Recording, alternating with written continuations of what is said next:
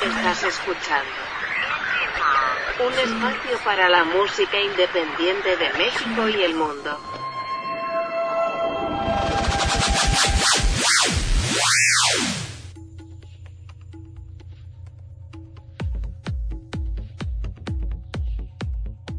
¿Qué tal amigos? Bienvenidos a una emisión más de Indie Mod Podcast. Los saluda Sebastián Huerta. Hoy es miércoles, miércoles de reseñame esta película o serie o podcast. Como todos los miércoles está aquí mi querido Marco Arrona. ¿Cómo estás, amigo?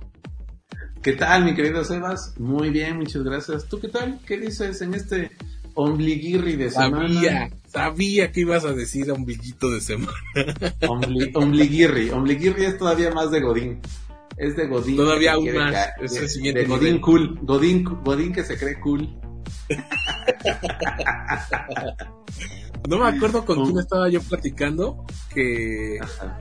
Ah, fue una entrevista con, con Mister. Vayan a, a verla. Está en YouTube y está en la página de Facebook de, de Indie Mob. Ya no me acuerdo si sí fue ahí. No me, bueno, el punto es que, ah, no me ya me acordé. Fue con Pablo Samano. Está el podcast en, el episodio en Indie Mob Podcast. Eh, que contaba él que dejó su trabajo seguro con un, un sueldo seguro, fijo, por eh, empezar en la música. Dije, ay, ¿dónde he escuchado eso? Digo, no en la música, pero pues sí, una vida En independiente. en la, en la artisteada. Ajá. Y dije, yo fui una de esas personas que le gustaba estar con, llegar a una oficina y tener su sueldo seguro porque qué, qué- qué tranquilidad, ¿verdad?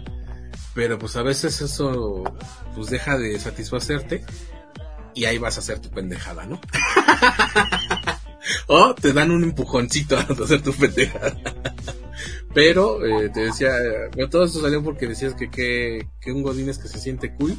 Yo te iba a decir, no hay nada que sea cool en ser Godines, pero sí, respeto, mi mayor respeto y admiración a todos los que eh, tienen eh, el Godinato eh, en un altar. Porque no hay nada como tener una quincena segura. Yo ya no sé, ya no sé, ya me estoy aburriendo un poquito de eso. Pero No. este. Ahí quédate. No, no, no, no, no, no. Justo estaba yo platicando con unos amigos que ya voy a cumplir tres años en este trabajo. Y digo, no, yo hasta aquí ya, ya cumplí mi ciclo. A lo que sigue. Lo y, que sea. este, y ya estoy preparando mi salida. Ay, jefe, no es cierto. De, miren lo que acabamos, el podcast que acabamos de grabar. Solo no escúchenle el intro. Sí, ¿no? Ah, Después del minuto este seis. Ahí empieza lo bueno. Sí, así es. Pero bueno, entramos en materia porque si usted nos está escuchando de camino a casa, seguramente está diciendo, bueno, y este par de tarados, ¿a qué hora van a empezar a reseñar? Sobre todo porque hoy es miércolesito de Reseñame este podcast. Y pues creo que es el contenido que más semanas llevamos reseñando, ¿no? Sin duda alguna. Eh, pues sí, sí, porque nos ha dado bastante material y creo yo que va a dar mucho más. Yo creo que ya llevamos más de 30 eh, de comedian y comediantas. 30, que no, hemos estado- ¿tantos? Yo creo que sí, compadre. A ver, déjalos cuento, pero no, no En lo que tú los cuentas, yo les voy platicando a quienes no han escuchado. Así se llama, ¿eh? Queridos Indie El podcast de stand-up de Spotify. Güey, es que ustedes no saben, o sea, si ustedes no me pueden meter en una caja de hombre, mujer, es su pedo, güey. Aparte, yo estoy construyendo una masculinidad chingona, porque la masculinidad no solo le pertenece a los hombres, yo estoy construyendo una, masculinidad que aporte a la sociedad. Y estoy trabajando también con mi sagrado femenino. ¿Y saben qué? El lenguaje no sexista es importante porque nos incluye a todos. Y la cajera del Oxxo de te cobra en la otra esquina. Jugar golf con mexicanos le quita lo mamón a lo que quieras. Si le vas a tirar a la bandera, tírale a la flaca, señor. O fallas un pútalo y te dicen, uy, no tuviera pelos, ¿verdad, señor? Ya no aguantas y le haces. Y aprietas el fundillo otra vez. ¿No quieres que todo salga de jalón? ¿Qué va a pensar de ti la señorita?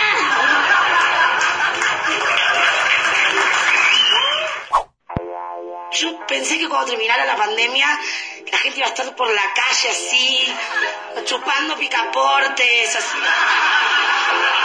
Y que estamos todos como el otro, ese misterio llamado el prójimo. Sí, señor Concomio, sé que usted tiene un plan telefónico muy bueno, pero le voy a ofrecer el mejor plan telefónico de todo México. Oye, yo estoy muy bien con mi plan. Cállese, señor Concomio, escúchelo. Por tan solo 499 pesos, usted va a tener llamadas y mensajes ilimitados. 5000 megas para que navegue usted. Su cuenta premium de Spotify, todas las redes sociales. Mil pesos de crédito en OnlyFans. Si no sabe qué es OnlyFans, le transferimos ese crédito a su crédito Infonavit, señor Concomio. El metalero. ¿Alguien de aquí anduvo con un metalero? ¡Qué perro oso! ¿Tú anduviste con un metalero? ¡Qué oso andar con un metalero y ser un metalero! ¿Tú anduviste con un metalero? ¿A qué le huelen los huevos a un metalero, mamá? Esto es el podcast de stand-up de Spotify, inmortalizando la comedia en español. En este episodio... Es una producción de Spotify Studios en la que pues buscan integrar a estandoperas y estandoperos de, de América Latina. No hemos tenido ninguno de España. Creo que no, ¿verdad? 25 y ninguno de España. 25, gracias, gracias. Qué, qué puntual, qué puntual ese, ese, ese dato. Vaya dato perturbador, dijera Luisito Comunica. Y este, me parece que son lunes, miércoles y viernes cuando suben este, eh, una nueva rutina y eh, pues ha habido de todo. ¿no? Aquí hemos reseñado eh, cosas buenas, hemos tenido semanas muy malas y en esta ocasión, este, los contenidos están integrados por 1, 2, 3, 4, 5, 6 estandoperos. En el que tengo que aceptar que yo no conocía a varios de ellos, o más bien a la mayoría. Por ejemplo, tenemos a Lepaline, también tenemos a Alex Marín y Cal, ese güey, a la Bea, a la señorita Bimbo, a Güero Cocón y a mi querida y entrañable amiga Mónica Escobar. La verdad es que este podcast ha sido como una montaña rusa, ¿no, Sebas? Hay unos días. Ah, yo lo sentí más como "Güey, cuando te estrellas en la, en la puerta de vidrio de la oficina, güey. De plano. Pero estos, estos, los de estos. Ah, sí. Ya un balance general, sí ha sido una montaña rusa de emociones. de altibajos, ¿no? Este, y a ver, tuvimos a Lepaline. Lepaline que se identifica como una persona no binaria y que a partir de esto ella crea su rutina de estar. Una rutina mm, muy aburrida, no me sacó una sola sonrisa. Creo que es una rutina en la que sí está muy centrada en, en la comunidad LGBT.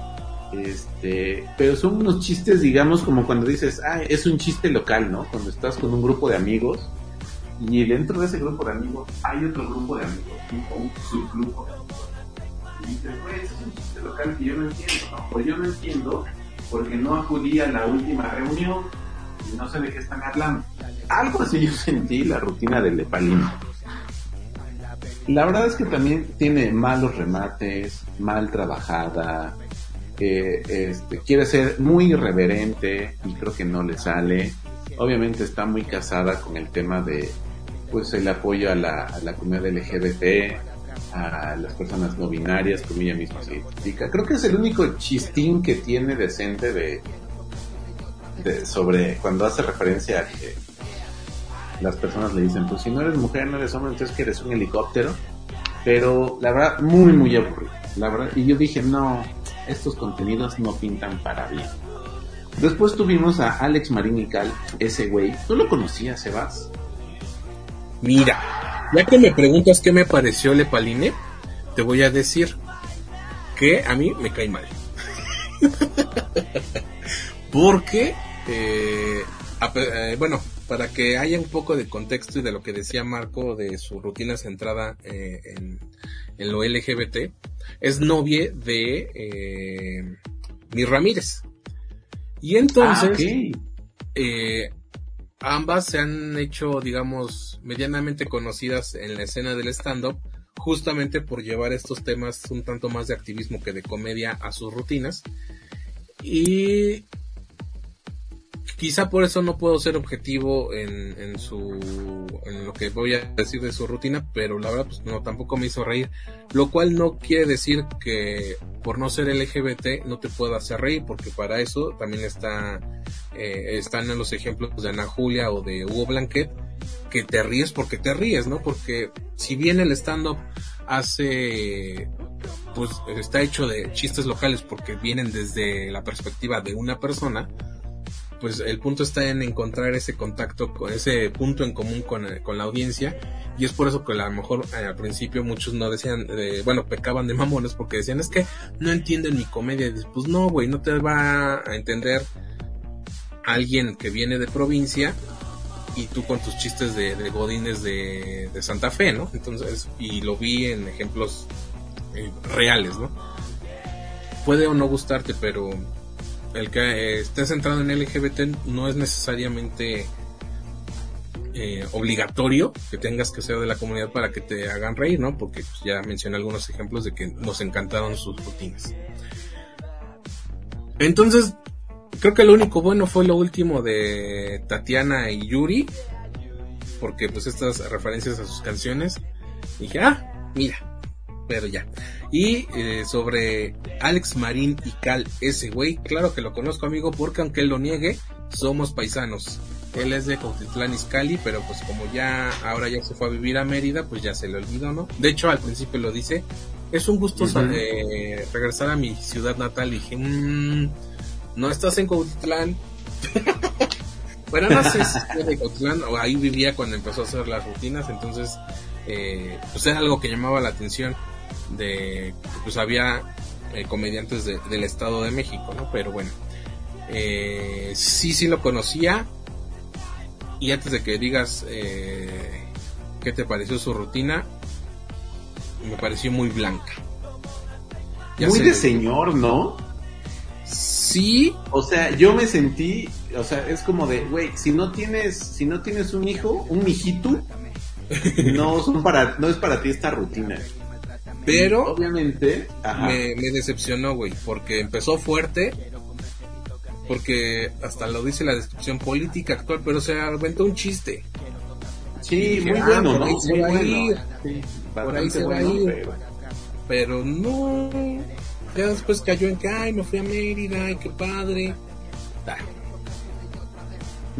Sí, sí, sí, exacto. Este, un, muy buen chiste con un muy buen remate este, con temas de política y de, farándula. Y después yo dije, güey, pues es que esto es un stand-up para alguien que tenga un hijo, ¿no? Para alguien que tenga este, una bendy, este, para un papá soltero, para una mamá soltera, pero sí, se, le fue cayendo, se le fue cayendo a pedazos este, la rutina. Después tuvimos a La Bea, que muchos conocimos por la... Corrígeme porque yo siempre me equivoco en las temporadas en la segunda temporada de LOL México. Ah, mira, fue tan importante su participación que solo sé que sí estuvo ahí. También mi paisana, Este, sí, la vea, que tiene una rutina, pues un poquito, eh, ¿cómo decir? Busca hacer una rutina muy de barrio, muy orgullosa ella de sus orígenes, muy orgullosa de, de dónde viene, haciendo una comparación entre cómo se vive en el barrio y cómo se vive en la Ciudad de México, pero obviamente en zonas fresas, ¿no? Pero ojalá hubiera sido de eso. Se centró en los baños. Y dije, no, no es posible. sí, la verdad es que es una, una rutina muy triste, una rutina, pues, más allá de que quieras, de que es poco convencional, no es una rutina que te dé chiste, que te dé risa, la verdad, o que en algún momento haya pasado por nuestra mente decir, ay, pues, estaría divertido este, hacer un chiste de esto, ¿no? O sí me da risa cuando voy a un baño público en alguna zona fifí y cuando voy a un baño público en una zona de baño, ¿no? Este, creo que ella es, eh, más bien, intenta eh, demostrar y gritar a los cuatro vientos que viene del barrio y que el barrio es chido y que es divertido, pero creo que no, no se lo termina de creer a ella misma. Claro eh, ejemplo contrario, Lalo Elizarraras. Yo la verdad es que soy fan de sus, de sus contenidos, soy fan de su rutina de stand-up, he visto un par en, en YouTube la verdad, a Lalo Lizarraraz sí le creo que es de barrio güey, que no se quiere salir de ahí y que conserva su esencia, ¿no? O sea, estoy notando un poco de discriminación porque estás diciendo que es mejor el barrio de la CDMX que el barrio del Estado de México. Eh, no, no sabría decirlo porque no conozco mucho el barrio del Estado de México. Conozco más el barrio de la CDMX Claro que sí, como no. He ido a Tepito unas tres veces.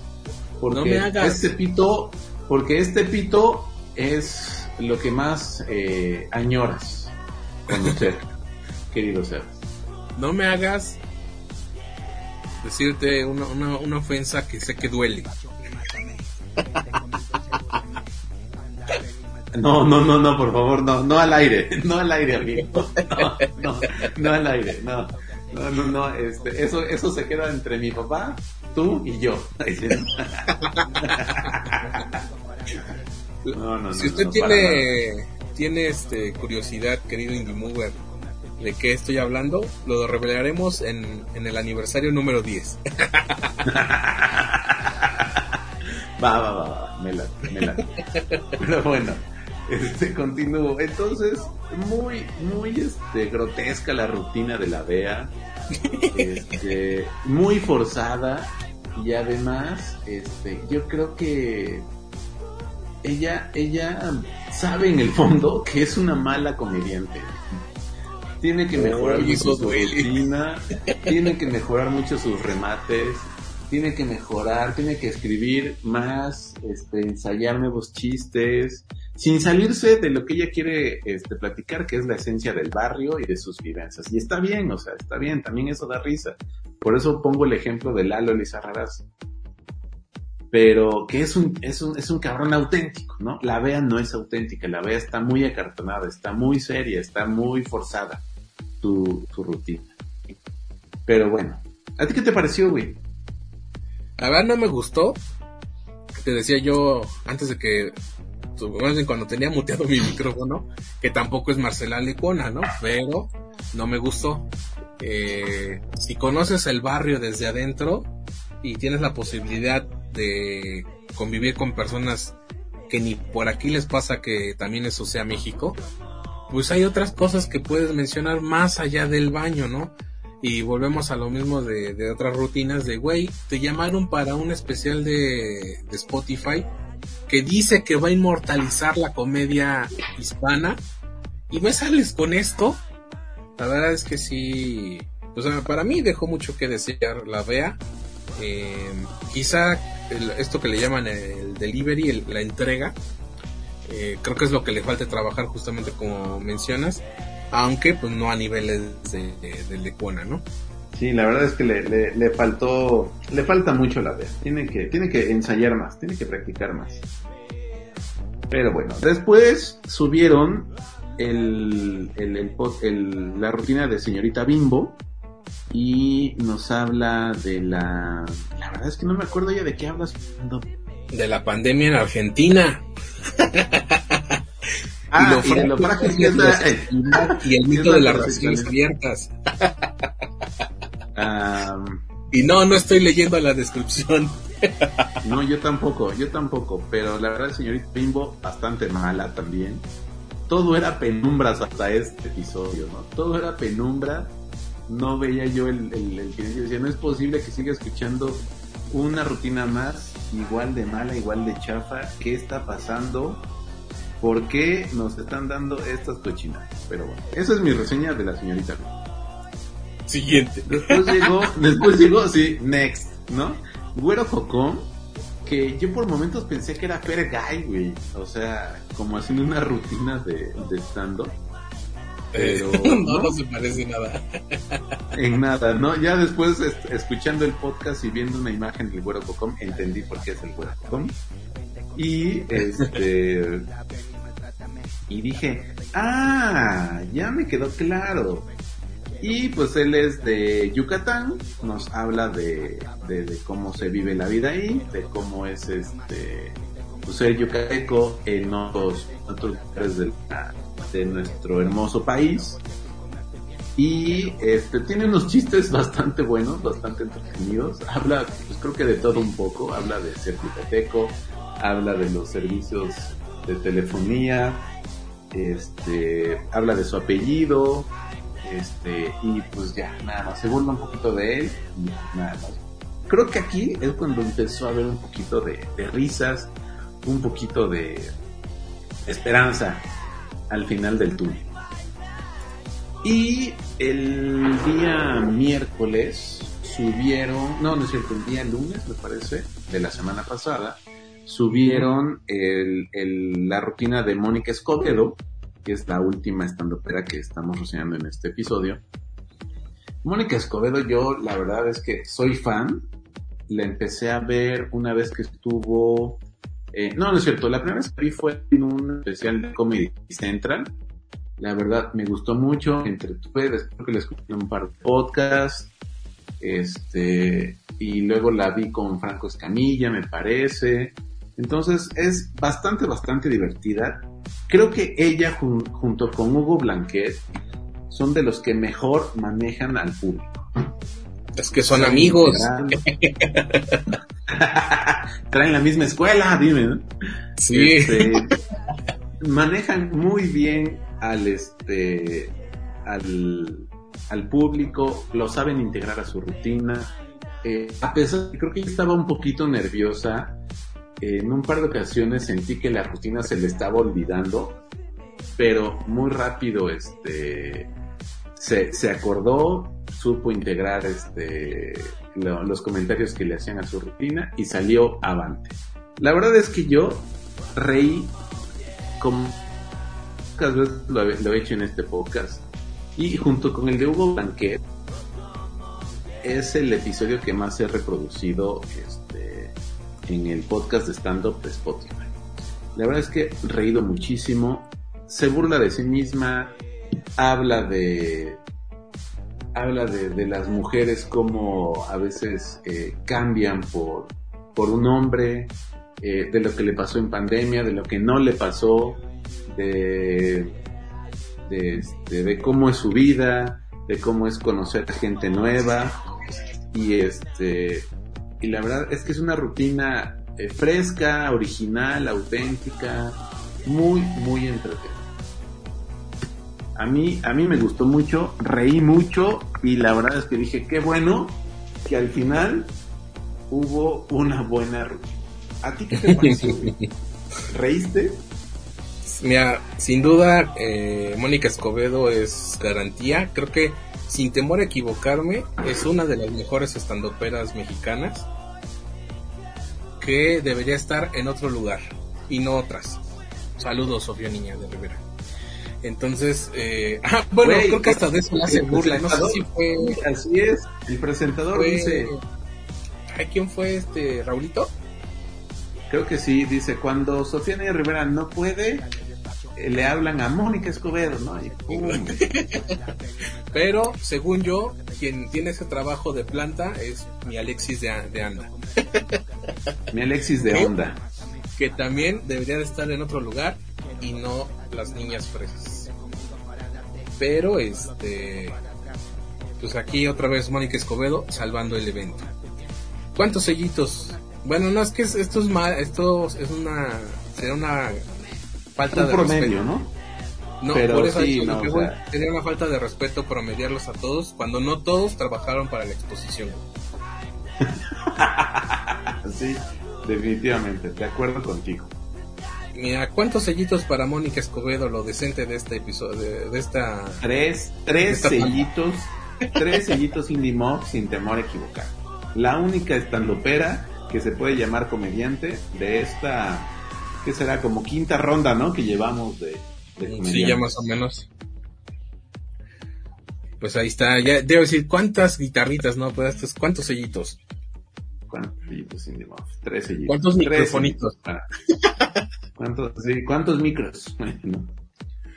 Pues ahí está, amigo, gracias por enlazarte. Nos escuchamos eh, el viernes. No, muchas gracias a ti, querido Sebas. Un abrazo. Sigan disfrutando su miércoles. Que les sea, les sea leve el camino a casa. Un abrazo para todos. Así es, amigos, no dejen de visitar indiemobradio.com donde pueden encontrar más contenido y también estos podcasts. Y ya, nada más. Soy Sebastián Huerta y recuerden que juntos hacemos escena.